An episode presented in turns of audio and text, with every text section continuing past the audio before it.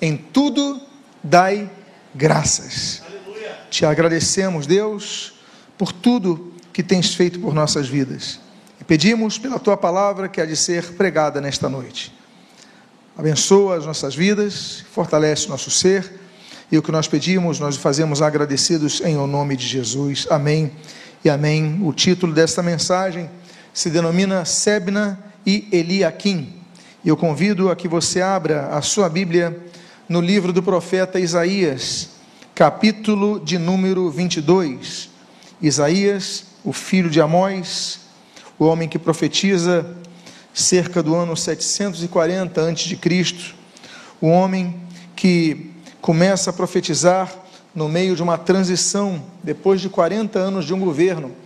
Nós achamos muitas vezes quatro oito anos um tempo longo. Imagine um 40 anos de governo, toda uma estrutura estatal já alinhada, todo um exército já configurado conforme as ações daquele rei Uzias. Mas esse homem morre. E quando ele morre, então Deus chama Isaías para trazer juízos sobre muitas nações.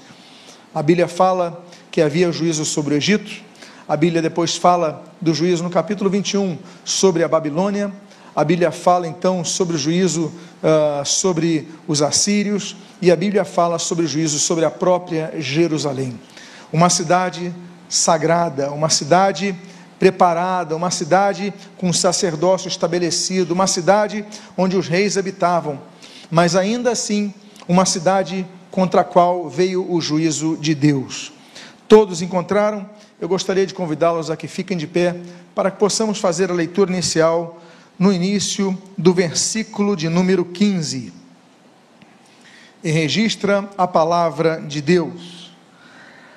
Assim diz o Senhor, o Senhor dos exércitos. Pai amado, lemos a tua santa e preciosa palavra e pedimos, Deus, fala conosco nesta noite. Abençoa a nossa vida, fortalece o nosso ser. E o que nós pedimos, nós fazemos agradecidos em nome de Jesus. Amém. E amém. Os irmãos podem, por favor, tomar os seus assentos. Assim diz o Senhor, o Senhor dos exércitos. Mais uma vez, Isaías ouve a voz divina com esta apresentação. No capítulo 6, quando ele tem aquela visão do trono de Deus, então a única menção da Bíblia sobre uma categoria de anjos denominada de serafins, dos os serafins eles dizem: Santo, Santo, Santo é o Senhor dos exércitos. Agora, mais uma vez, e Deus está falando, só que agora não são os serafins que falam. Diz assim: diz o Senhor, o Senhor dos exércitos. Quando a Bíblia apresenta Deus como o Senhor dos exércitos, nós lembramos, por exemplo, daquele texto de Êxodo, capítulo número 15, quando diz que Deus é homem de guerra. Nós, como igreja, não estamos brincando de religião. Nós não estamos reunidos aqui apenas para passar o tempo de um domingo. Nós não estamos reunidos aqui para apenas ouvirmos maravilhosos louvores que são entoados. Não estamos aqui para perder o nosso tempo para ouvir pregadores falando de si, contando suas próprias histórias. Não, nós estamos aqui para ouvir a voz de Deus. Porque se tem uma coisa que pode mudar as nossas vidas, é a voz de Deus. E Deus então declara desde o início que Ele é homem de guerra, porque Deus é um Deus de guerra. Quando nós lemos ali em 2 Crônicas, capítulos número 14, o rei Asa clamando a Deus para que o ajudasse na batalha, Deus se manifesta e a batalha é vencida. Quando em 2 Crônicas nós vemos os exércitos de Senaqueribe rodeando Israel, Israel não tinha mais para quem acudir, a Bíblia diz que Deus envia o seu anjo e traz vitória naquela guerra. Por quê? Porque o Senhor é o Deus de guerra. Provérbios 21 diz que a vitória vem do Senhor. O proverbista, no Salmo 24, fala sobre o Senhor se envolver nas batalhas. Então, meus amados irmãos, nós temos o início dessa palavra contra Jerusalém, é que Deus é um Deus de guerra. E quando se guerreia, se guerreia com alguns propósitos. Uma guerra você visa mudar a conjuntura de um local, porque você foi agredido, porque você precisa daquele local. São basicamente dois os motivos. Alguém te atacou, você vai guerrear para manter o teu espaço, ou alguém está então, é, você quer o espaço de outro, você vai fazer a guerra. Ou uma terceira possibilidade, atrocidades estão acontecendo, então o exército se unem para tirar uma ditadura, tirar algo que está fazendo mal a pessoas. Existem vários motivos. Mas o fato é que a nossa guerra não é uma guerra física. A Bíblia diz em Ezequiel que nossa batalha não é contra a carne ou sangue. A Bíblia fala em Efésios, capítulo 6, dedica, mas contra o mundo espiritual. A Bíblia diz que nós, nossa guerra não é contra corpo, contra carne, contra sangue, é uma realidade espiritual. Nós estamos em guerra espiritual. Desde a criação da humanidade, a humanidade está em guerra espiritual. Já o primeiro casal da, da, da história já está numa guerra espiritual, onde o pecado ali os vence. E como diz então Romanos capítulo 5, ele começa a ser projetado em toda a humanidade. Por quê? porque nós estamos numa guerra e uma guerra espiritual. Meus amados, a primeira declaração então que nós ouvimos é o papel da igreja, porque a igreja ela segue o Deus que é o Deus dos exércitos. A igreja não é um clube onde você vai encontrar os amigos. A igreja é um local onde nós aprendemos a guerrear, a usar a armadura de Deus, a usar a espada do Espírito que é a palavra de Deus, a usar o escudo da fé, o capacete da salvação, a coraça da justiça, os pés do calçados com a preparação do evangelho da paz, ou seja, nós estamos em guerra. Qual é a sua guerra? Onde você tem guerreados? Uma igreja que não guerreia é uma igreja que finge ser igreja. Porque a guerra existe, a realidade espiritual existe, pessoas estão morrendo Pessoas estão sendo tragadas por esse mundo. E a questão é o que a igreja tem feito. E a igreja, então, o texto continua. Depois de nós lermos naquele início do versículo 15, assim diz o Senhor dos Exércitos, o texto continua dizendo: Vá falar com esse administrador, com Sebna, o responsável pelo palácio. Sebna era o administrador do palácio, era o responsável do palácio era o mordomo do palácio. Meus amados irmãos, a Bíblia diz que so, nós somos mordomos de várias coisas. Deuteronômio 8, por exemplo, diz que nós somos mordomos do nosso próprio dinheiro. Salmo 90, a Bíblia diz que nós somos mordomos do tempo, do nosso tempo, como nós administramos o nosso tempo. Salmo 141 diz que nós somos mordomos de nossas palavras, que como nós usamos as nossas palavras, como nós aplicamos a nossa palavra. Tito capítulo 1 diz que nós somos mordomos da casa de Deus. Nós devemos cuidar das coisas de Deus, como nós fizemos agora há pouco, como nós temos feito, zelar pelas coisas de Deus. Nós somos mordomos, e olha, estou falando do Novo Testamento, Tito capítulo 1. 1 Pedro capítulo 4 diz que nós somos mordomos, nós somos dispenseiros dos dons que Deus nos deu. Deus deu dons a cada um de nós. E a questão é como nós temos usado nossos dons. Nunca nos esqueçamos da parábola da, da, dos talentos ali de Mateus capítulo 25. Nós devemos administrar aquilo que Deus nos deu. Esse homem tinha um cargo no palácio. Esse homem se chamava Sebna. Ele era o administrador do palácio. E se você for notar o texto em hebraico que foi colocado aí, Sebna, Sebna significa vigor. Sebna significa força. Meus amados irmãos, esse homem ele tinha um nome muito expressivo, vigor. Mas ele recebe uma palavra dura da parte de Deus, porque ele não servia mais no palácio, ele não servia mais nas suas atribuições com seu vigor. Ele desanimou, ele se cansou, ele não levava mais as coisas a sério. Ele não procurava mais fazer mais nada por aquele trabalho, porque ele tinha um cargo, ele tinha a função, ele tinha responsabilidade, mas ele não tinha resultados. Ele não procurava fazer nada para melhorar o reino. Ele simplesmente tinha um cargo e se acomodou no cargo. E apesar do seu nome vigor, o que se via nele era fraqueza. Apesar do seu nome vigor, o que se via nele era desânimo. Apesar do seu nome ser vigor, o que se via nele era acomodação. Há muitas pessoas que exercem lideranças nas igrejas que estão como um Sebna. São administradores do palácio, são mordomos do palácio, são dispenseiros do palácio. Eles têm funções na igreja, eles têm cargos na igreja, eles têm responsabilidades na igreja, mas se acomodaram, não fazem mais nada.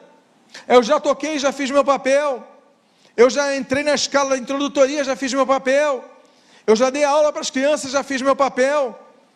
E você então fica apenas com aquele cargo. Sebna tinha o cargo, Sebna tinha função, mas ele não tinha vigor naquilo, ele não se aplicava naquilo. Quando a Bíblia fala dos dons espirituais, nós já citamos ali 1 Pedro capítulo 4, versículo número 10. Mas nós devemos lembrar dos dons e talentos que Deus nos oferece, como aquele, por exemplo, de Romanos capítulo número 12 Aquele que ensina, pois, esmere-se no fazê-lo. Se você ensina a palavra de Deus, você tem que se aplicar a ensinar com qualidade. Quando a Bíblia fala de Bezalel e Aoliabe, ali em Êxodo capítulo 35, Deus, a Bíblia diz que Deus lhe dá sabedoria e conhecimento para que oferecesse a Deus o serviço com excelência, com primor, com cuidado. Porque quando nós recebemos coisas de Deus, nós temos que devolver a Deus multiplicados. Não é isso que diz a parábola já citada dos talentos? O que recebeu um não podia enterrá-lo, tinha que devolver com pelo menos dois. O que recebeu dois, devolveu com quatro. O que recebeu cinco, devolveu com dez. Nós devemos devolver de maneira é, multiplicada as coisas de Deus. Se eu recebi um cargo na igreja, eu não posso me acomodar. Há pessoas que recebem um cargo e param ministerialmente não querem fazer mais a igreja crescer, não fazem nada para a igreja crescer. Eles têm um cargo, mas o que, que eles têm feito? Sebna. Cadê o teu vigor? Sebna. Cadê o teu fruto? Sebna. E aí nós lembramos então que nós devemos buscar do Senhor a força, porque o Senhor é a nossa força. A Bíblia continua no versículo número 15, indo para o 16, dizendo: E pergunte-lhe, ou seja, falou para Isaías: Isaías, vai até Sebna, o mordomo, o administrador, e pergunte-lhe: o que você está fazendo aqui? Eu vou repetir. O que você está fazendo aqui, Sebna? Ou que parente você tem aqui para que abra aqui uma sepultura para você, lavrando num lugar elevado a sua sepultura, escavando na rocha a sua própria morada? Sebna, o que você está fazendo aqui? A pergunta é: o que você está fazendo na igreja? As responsabilidades que você pegou, você abandonou? Você deixou de lado? Você já não mais se esmera no que você faz? Você vai tocando, tem o cargo, tem, vai deixando outros fazerem? O que você está fazendo aqui? Liderança. O texto é claro.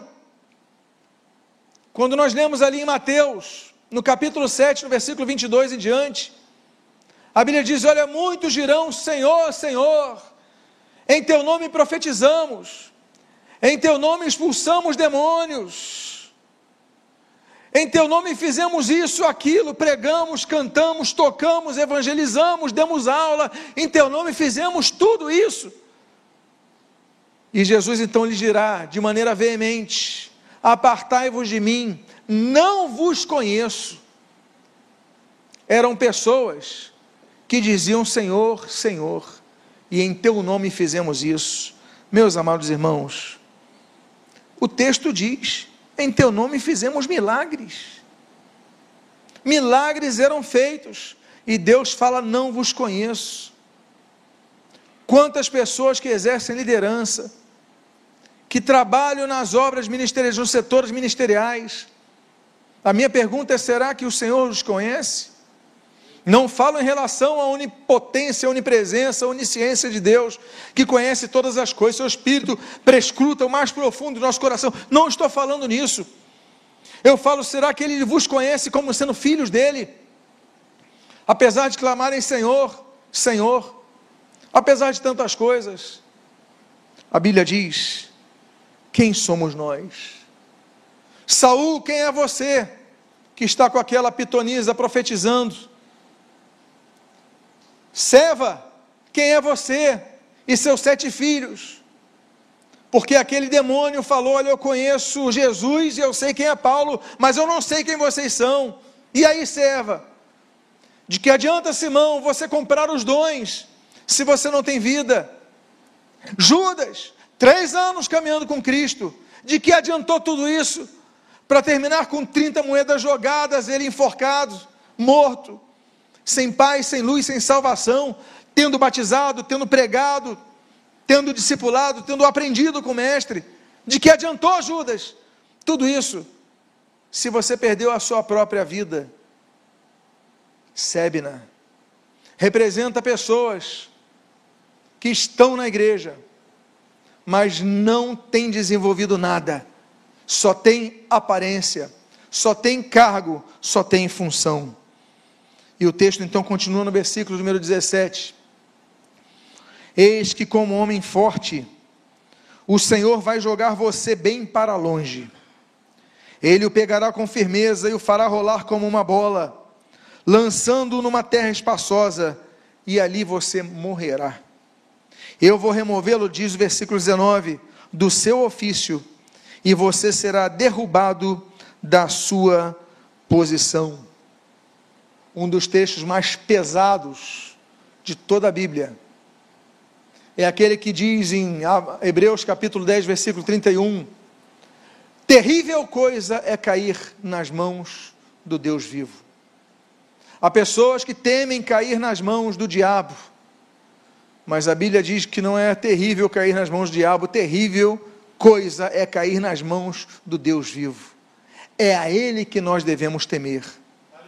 O último sermão do reformador Martinho Lutero, ali em Eisleben, naquela, naquele fevereiro longínquo de 1546, Lutero pregou: olha, vocês têm que temer aquele que controla a vida, aquele que tira a vida, aquele que detém o poder da vida, porque nós tememos o diabo. Há pessoas que têm, ah, fulano fez feitiçaria contra a minha vida, eu tô, estou tô com medo. Você não pode temer isso. Tem que temer a Deus. Tem que ter temor a Deus. O texto diz: Olha, eu vou remover você do seu ofício. Você vai ser derrubado da sua posição. Por quem? Por Deus. Eu vou removê-lo. Ele pode usar exércitos, como aconteceu com Sebna. No ano 701, Sebna foi destituído e foi morto. Essa profecia se cumpriu literalmente na vida daquele homem. Mas isso se aplica na vida de cada um de nós. Eu vou demovê-lo. Você tem cargo, você tem função, você tem, tem jeito, você tem forma, você tem formato, você, mas você não tem frutos. E aí nos lembramos da palavra que Jesus fala em João capítulo 15 aquela, aquela, aquele ramo que está na videira, que não produz frutos, ele só serve para uma coisa: ser cortado e a seguir lançado ao fogo, porque ele é imprestável. Meus amados irmãos, o texto não é por nada, não é por acaso que ele começa dizendo Senhor dos Exércitos. Por quê? Porque a guerra. E o juízo começa pela casa de Deus. 1 Pedro capítulo 4. O juízo começa pela casa de Deus. Nós já falamos, e eu, eu, nem me canso de falar isso aí tantas vezes que eu já falei sobre os vários juízos. O juízo contra os anjos, 1 Coríntios capítulo 6, versículo 2 o juízo contra o mundo, 1 Coríntios capítulo 6, versículo 3, o juízo contra Israel, Ezequiel capítulo 20, o juízo contra as nações da terra, Mateus capítulo 25, o juízo contra o diabo, Apocalipse capítulo 20, versículo 10, o juízo do trono grande, do trono branco, o juízo final em Apocalipse capítulo 20, versículos 11 a 14, já falei sobre isso várias vezes, sobre os vários juízos, mas o juízo começa pela casa de Deus, Deus não poupa os que estão na sua casa, eu, nós sabemos que nenhuma condenação há para os que estão em Cristo Jesus. A Bíblia fala sobre isso, Romanos capítulo 8, versículo 1. Mas aqueles que estão em Cristo Jesus, não aqueles que estavam, ou não aqueles que fingem estar, mas aquele que, aqueles que estão. Por isso que a Bíblia diz, Senhor Jesus é muito claro. Lucas capítulo 12, versículo 48, ele diz: Olha, quem muito lhe é dado, muito lhe será o que? Cobrados. E então o versículo 18, na sua continuidade, traz mais um terrível, uma terrível consequência à vida de Sebna. E o Senhor diz: E ali acabarão os carros da sua glória, Sebna. Porque você, pois você, é a vergonha da casa do seu Senhor. A Bíblia diz, em Mateus capítulo 18, no versículo 7, olha, escândalos acontecem. Escândalos ocorrem na igreja. Isso é um fato. O Senhor Jesus fala que é um fato. Mas ele termina a frase dizendo o seguinte: mas, vírgula, ai daquele por quem vêm os escândalos. A quem muito é dado, muito lhe será cobrado. Esse homem tinha carros da glória. Eu não sei como Sebna se desfilava, mas ele andava com carros de glória. Ele falou: Olha, ali acabarão os carros da sua glória, porque você é a vergonha da casa do seu Senhor. De Deus não se zomba. Gálatas capítulo 6, versículo 7. De Deus não se zomba. Não se zomba de Deus. Agora, quando Deus estabelece o juízo sobre Sebna, o versículo número 20, no seu início, também estabelece o seu substituto. E a Bíblia diz nesse texto: Naquele dia chamarei a meu servo Eliaquim. É interessante notar que a palavra Eliaquim, como está aí no hebraico, significa Deus levanta. Deus levanta pessoas novas para novas funções ou para as funções substitutivas. Deus levanta. Gênesis 9, Deus levantou Noé para pregar o juízo sobre o mundo e a possibilidade do arrependimento. Deus, Gênesis 12, levantou Abraão para ir a uma terra que desconhecia. Êxodo capítulo 3 diz que Deus levantou Moisés para ir até Faraó para libertar o povo. É, Josué capítulo 1 diz que Deus levantou Josué para entrar com o povo na terra prometida. Juízes capítulo 4 fala que Deus levantou Gideão para trazer libertação ao povo daquela escravidão de anos. Deus é um Deus que levanta pessoas, levanta pessoas para cumprirem o que outros não cumpriram. Sebna foi reprovado. Sebna foi tirado, do, seria tirado do seu cargo. Mas Deus fala para ele: Olha, Sebna, eu vou te levar para longe, onde você vai morrer. Você vai perder o teu carro da glória. Você vai ser substituído. Eu vou chamar o meu servo Eliakim. Nota bene: um era o administrador, o outro era servo. Podia ser os dois, mas não era ele era só administrador. Agora o qualificativo que Deus expõe é: e agora eu naquele dia chamarei a meu servo. Eliakim. Deus levanta. Chamarei a meu servo. Eliakim não tinha cargo. Eliakim não tinha ofício. Eliakim não. Quem era Eliakim? O que ele era? Era meu servo. Deus está à procura de servos. Deus procura pessoas que o sirvam. Há pessoas que são filhas de Deus, mas não são servas de Deus. E o que Deus espera é que nós sejamos servos, não apenas filhos. Sirva com o que Deus tem lhe dado. Agora, sirva com zelo na casa de Deus. Sirva com zelo os dons que Deus lhe deu. Sirva com Deus aquilo que Deus, a porta que Deus te colocou. E se Deus te colocou no palácio como Sebna, sirva com excelência ali, como fez Daniel, como fez José, como fizeram tantos outros. E ali, meus amados irmãos, a Bíblia diz: naquele dia chamarei o meu servo, a meu servo Eliakim. E continua o texto dizendo: filho de Ilquias. Por que, que eu coloquei o termo hebraico Ilquias? Ilquias significa a minha porção, pertence a mim. Ele é meu servo e é filho daquele que me pertence. Meus amados irmãos, nós temos que ter duas coisas em vistas.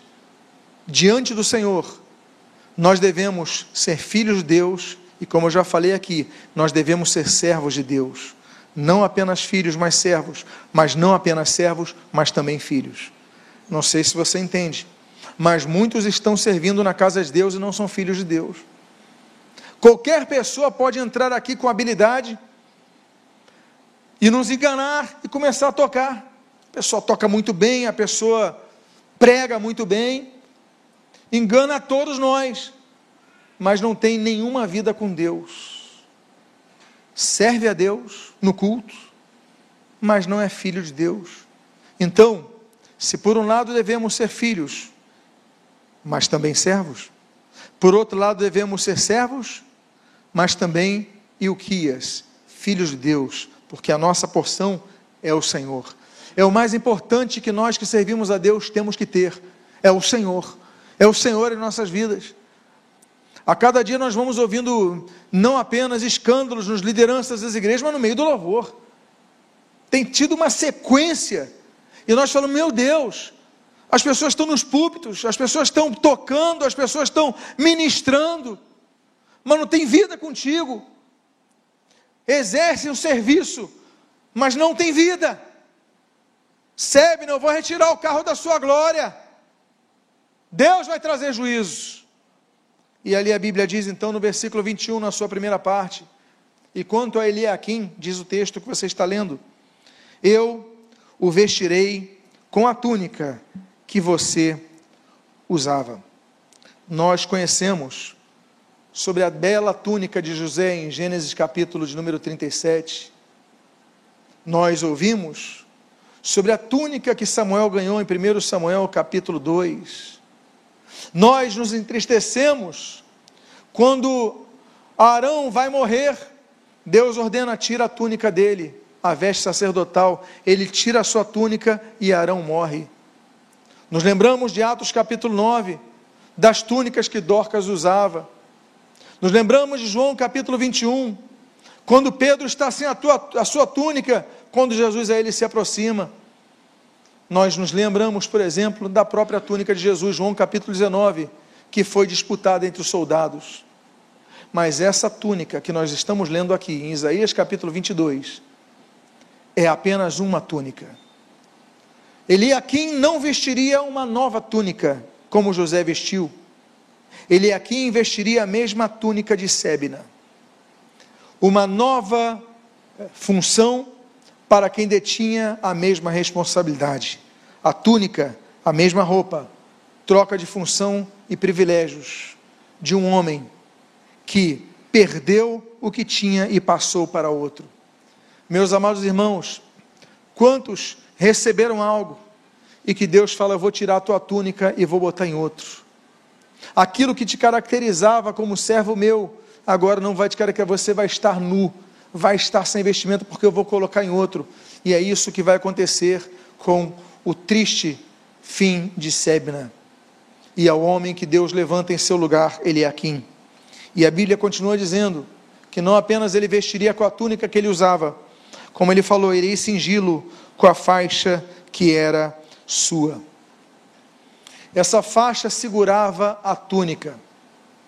Essa faixa colocava nobreza na túnica. Assim como em algumas artes, muitas artes marciais, que a faixa denota graduação, no antigo Oriente daquela época também as faixas denotavam isso. Faixas que denotavam a responsabilidade que a pessoa tinha, a honra que as pessoas carregavam. E Deus fala: Olha, e eu vou cingir com a faixa que também era sua. Não apenas a cobertura do, do, do, corpo, mas também as mesmas honras que você recebia, outro vai receber. Por quê? Porque a quem muito é dado, muito lhe será cobrado. E a Bíblia então diz no versículo 22 desse capítulo 22, a Bíblia fala: Porei sobre o ombro dela a chave da casa de Davi ele abrirá e ninguém fechará. Fechará e ninguém abrirá. Eu não vou entrar no encargo profético, escatológico, sobre a chave de Davi, que Jesus a possui. Não vou falar sobre isso. O que eu vou falar, meus amados irmãos, é sobre a representação desse ombro que também está sobre Jesus, Aliás, quando nós lemos ali em, em Isaías capítulo 9, próprio Isaías capítulo 9, versículo 6, diz: Olha, um menino vos nasceu, um filho se vos deu, e o seu nome será maravilhoso conselheiro, Deus forte, Pai da eternidade e príncipe da paz. O governo está sobre os seus ombros. Ombro fala de governo. Ombro fala de autoridade. Quando nós lemos ali, meus amados, na veste sacerdotal, Deus estabelece, Êxodo capítulo 28, que sobre os ombros do sacerdote estavam os nomes das doze tribos, ou seja, a autoridade espiritual sobre as doze tribos que Deus levantara. Ombro representa a autoridade, chave representa poder, aquele que detém o poder de abrir, o poder de fechar, aquele que permite que alguns entrem e alguns saiam. Eliakim é uma das figuras mais belas, porque além de toda a aplicação que nós damos, a questão da igreja, que tem substitutos, Deus tem levantado pessoas, Deus tem levantado profetas, meus amados irmãos, Deus levanta o sacerdócio, o sacerdócio falha, Deus levanta então os profetas para que seja a sua voz, e Deus então derrama o seu espírito sobre toda a igreja. Mas o que eu quero dizer para vocês é que a chave está sobre os ombros de quem? Do Senhor Jesus. A autoridade que nós temos não é nossa, a autoridade é de Jesus. A, pregação do Evangelho não é para a nossa glória, é para a glória de Jesus. E tudo que nós fazemos, o que Deus espera dos seus Eliaquins, é que a nossa vida reflita a Jesus. Se você não sabe, a Bíblia diz em Atos dos Apóstolos que na cidade de Antioquia, os discípulos de Cristo foram chamados pela primeira vez de cristãos. Se você for no grego, a palavra cristão significa, é, do termo grego cristianos. Cristianos é diminutivo, significa pequeno Cristo, Cristozinho. Ou seja, os discípulos de Cristo tinham um comportamento tão exemplar que as pessoas chamavam ali um pequeno Cristo, ali um pequeno Cristo, ali um pequeno Cristo, uma miniatura de Cristo. Isso é ser cristão. Eu te pergunto, será que as pessoas apontam para você e dizem ali um pequeno Cristo? Será que as pessoas têm olhado para você e falam, esse é um exemplo de Jesus Cristo ou não? Ou a sua vida passa desapercebida? Ou a luz que você diz que existe na sua vida não existe porque não brilha? Então, meus amados irmãos, nós caminhamos para a conclusão. Quando nós vamos ali ao versículo de número 23 e o versículo número 24, e a Bíblia registra: Vou fincá-lo como estaca em lugar firme, e ele será como um trono de honra para a casa de seu pai. Nele pendurarão toda a glória da casa de seu pai, a prole e seus descendentes, todos os utensílios menores, desde a taça até os jarros. Eu vou voltar a colocar aqui: ele será como trono de honra para a casa de seu pai. Sebna foi a vergonha da casa de seu senhor. E aqui nós lemos que ele será como trono de honra na casa de seu pai. Olha que diferença. Sebna, Senhor. Eliakim, Pai. Deus, Ele é Senhor sobre nossas vidas mas também é nosso Pai. E será, não devemos ser motivo de vergonha para o nosso Senhor, mas nós devemos ser motivo de honra para o nosso Pai. Eu convido a que você fique de pé nesse momento. Eu quero fazer uma oração pela sua vida. Você que ouviu essa palavra com seus olhos espirituais, você que tem ouvido, feche seus olhos. Como a Bíblia diz em Apocalipse 2, Apocalipse 3, aquele que tem ouvidos para ouvir, ouça o que o Espírito diz à igreja. Eu quero orar por sua vida nesse momento, mas eu quero convidar você a fechar os seus olhos. E se você precisa se acertar com Deus nesta noite, Deus colocou essa palavra no teu coração para que houvesse conserto nesta noite. Coloque a mão no seu coração, se você é uma dessas pessoas que precisa se acertar com Deus. Não estamos aqui brincando de igreja, não estamos aqui brincando de evangelho, estamos aqui numa guerra espiritual, estamos aqui lutando então coloque a mão no seu coração, eu quero orar por sua vida. Pai amado Deus bendito, em nome do Senhor Jesus Cristo. Eu oro por cada irmão aqui. Eu oro por cada filho teu aqui, servo teu. Deus, essa conjunção tem que se aplicar em todos os momentos de nossa vida. Devemos ser filhos e servos, servos e filhos. Mas, Pai amado, que tu vejas isso em nós. Perdoa-nos, Pai, se temos exercido as funções que nós recebemos de maneira displicente, se nós temos recebido as funções que nós recebemos de uma maneira, Senhor, apenas nos conformando com nossos cargos. Queremos mais do que isso, queremos produzir frutos para a tua igreja. Queremos gerar crescimento na tua igreja, fortalecimento da tua igreja e salvação àqueles que não estão na igreja. Queremos ser luz nessa sociedade. Queremos ser sal nesta terra insossa. Deus amado, abençoa as nossas vidas, fortalece o nosso ser. E o que nós pedimos, Deus, nós fazemos agradecidos em nome do Senhor Jesus. Amém.